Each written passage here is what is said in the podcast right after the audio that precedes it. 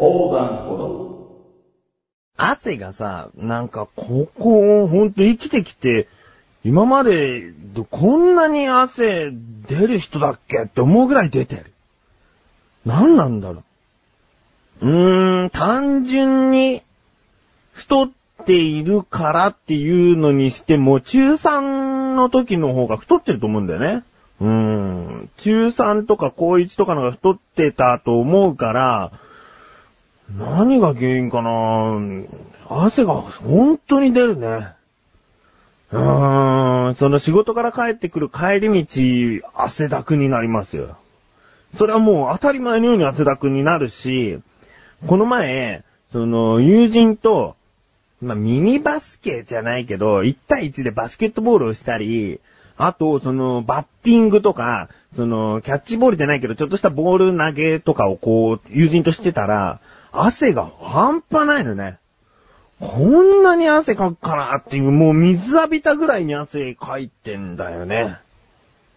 もう発汗症っていう、その病気というか、なんか症状なのかなやだなでもね、チンチン代謝がいいんだってね。こう、いい意味では置き換えられるんですけど、でもやだね。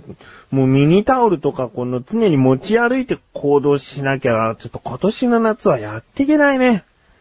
うーん、でもそんなね、そんな汗を思いっきりかける夏っていうのも嫌いじゃない。嫌いじゃないけど人目が、人目、人鼻が、人鼻が気になるな。やっぱりな。うーん、まあいいか。いいね。汗かいて、こう、ちょっとでも、こう、痩せるんであれば汗いっぱいかき続けて、夏を過ごしていきたいと、思います。もう、夏休みに入った学生たち、多いでしょうね。えー、汗かいて、こう、クーラーで涼むのもいいけど、ゲームするのもいいけど、やっぱり外で汗をかいて遊ぶっていうのも、えー、やってみた方がいい。うん。ということで、行きましょう。菊池のなだらか向上心。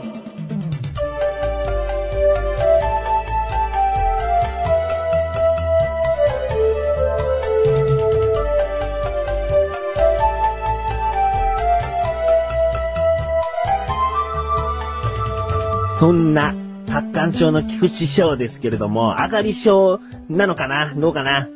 上がり症なのかな？それはね、もう少しで自分が試される。何かというと、この横断歩道メンバーの小高祐介の結婚式がもうすぐあるんですね。えー、で、結婚式で何かコメントを言うのかと言ったらそうではなくて、二次会の幹事をね、任されたんですよ。で、やったことある方は、まあいろいろとわかるかと思うんですけれども、まあ幹事というのはその段取りとかを組んだりね、えー、するんですけども、自分は、司会、司会かな？司会じゃないな。サブ司会兼幹事ということで、その、大体常に人前でこう喋っていくという、え、役目を果たさなければいけない。うん。そしてメインの司会が、楽しくトーク、口レサラジオなんかでもおなじみのマッシュルという、えー、そいつが司会者なんですね。うん、でね、この、ま、マシルが司会者を引き受けた一つの条件は、その、菊池翔が常に隣にいることって言ったんですよ。うん。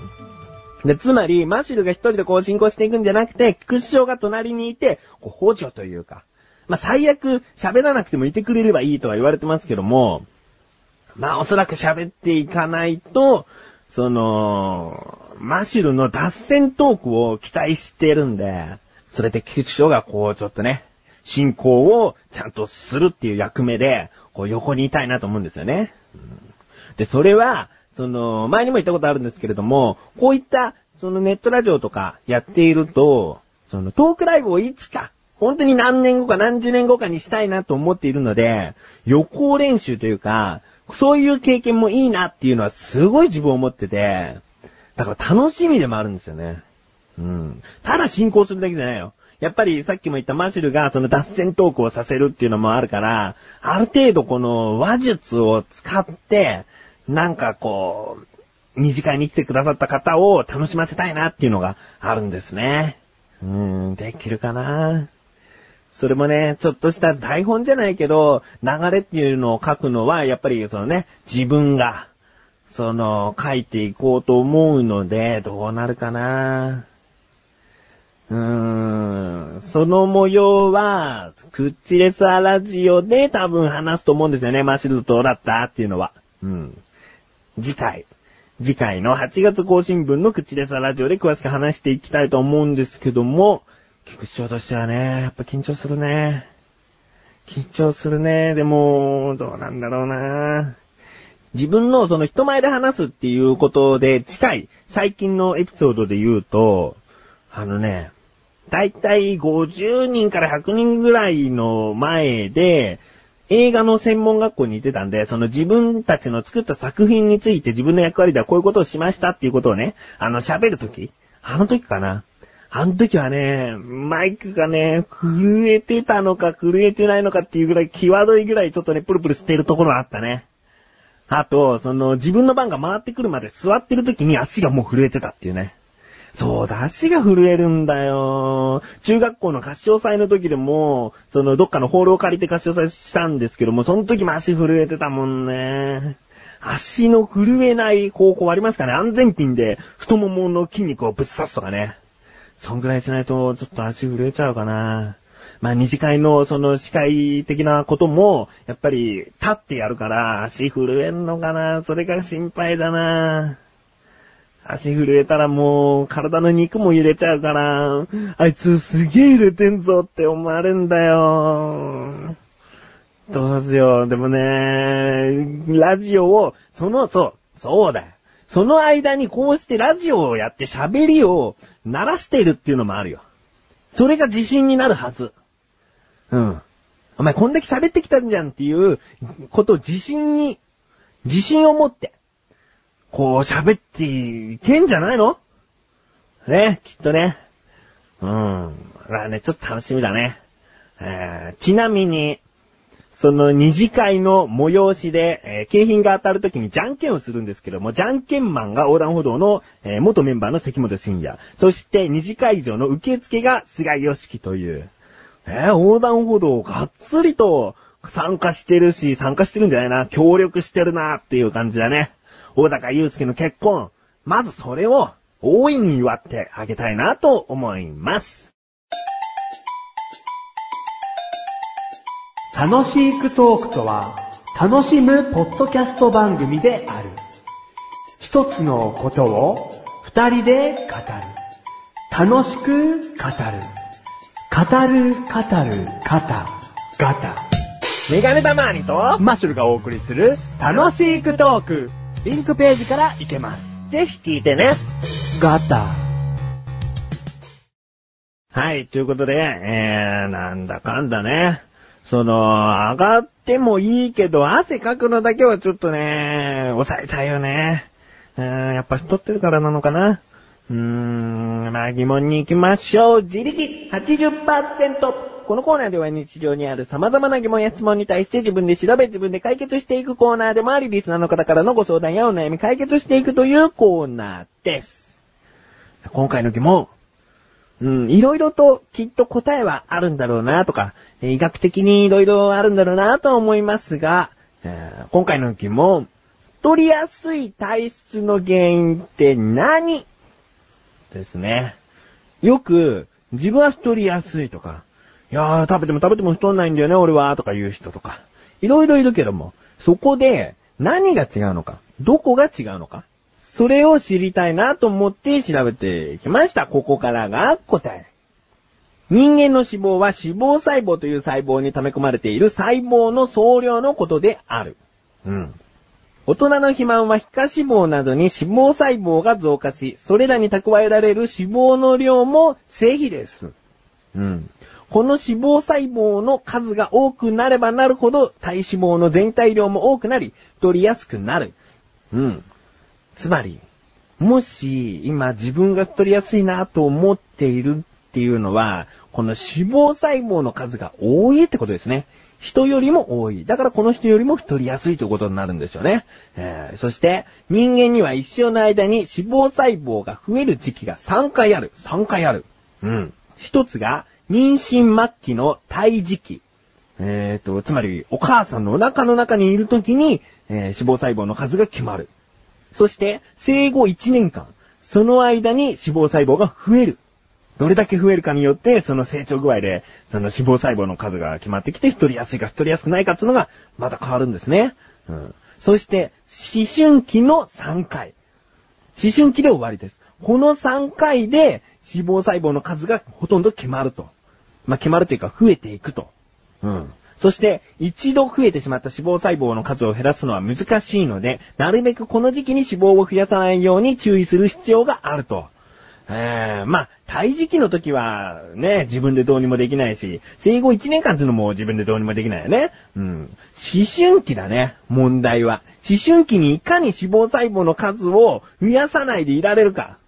ここだったんじゃないの？今、ね、菊池翔は中学3年とか高校1年の時が一番太ってたなんつって、その時にもう脂肪細胞の数が増えてたら、もう大人になるにつれて太ってもしょうがない体になっていると。そういうことですよ。うーん。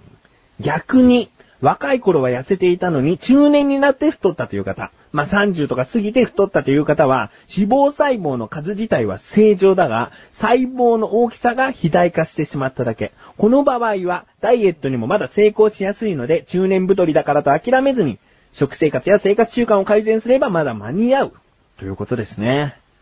つまり、思春期の頃に相当太ってしまった方っていうのは、そのダイエットはちょっと難しい。人よりも難しくなるということですね。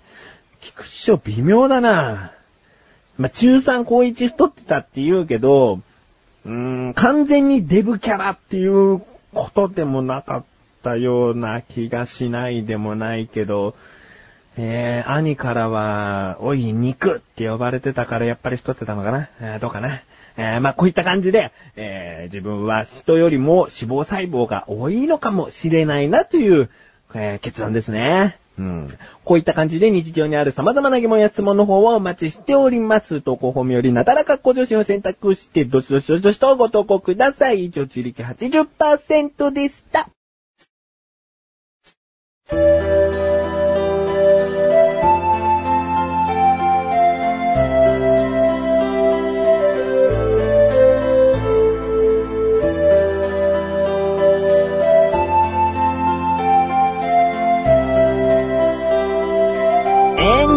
グデーえー、こうしていろいろ喋ってきましたけども、えー、ツイッターっていうのを知ってますかねツイッター、t, t, t, w, i, t, e, r だってるかな多分ツイッター。うん。まあ、カタカナで検索しても、ツイッターっていうのは何なのかわかると思うので、えー、知らない方は調べてみてください。ツイッターというのを、菊池をやっております。うん。名前はメガネタマーに略してメガタマというローマ字でやっております。そして、ツイッターのページに行くには、うーんと、商談歩道のブログの右上にあります。そこでページをクリックするといけますし、もしかしたら近いうちリンクページでアクセスできるようにするかもしれません。ツイッターというのをやっております。それは何かというと、一言、こう、掲示板風に、アップしていくというもので、えー、1日1回はアップしてるかな。うん、何か一言をアップしております。で、ここでしか、ツイッターでしか喋らないようなことも、このポロッと喋ったりしてますし、えー、他にもマシュルもツイッターやってるので、マシュルに対して個人的に文章を流しているというのもあります。なので、マシュルとメガタマをぜひフォローしてください。フォローというのは自分に登録するというような、えー、意味なので、えー、そうするとその人が更新したのが自分の掲示板にも影響されるという。うん。そういうものです。よくわからなければ、なだらか向上心宛てにメールをくだされば、えー、詳しく説明いたしますし、ブログにどうやって載っけるのかとか、そういうのも、えー、お教えしたいなと思いますので、えー、メール送ってくれたら協力します。みんなでツイッターしたいなぁということで、えー、なだらか向上心は毎週水曜日更新です。それではまた次回。お相手は菊池翔でした。メガネたまりでもあるよ。お疲れ様です。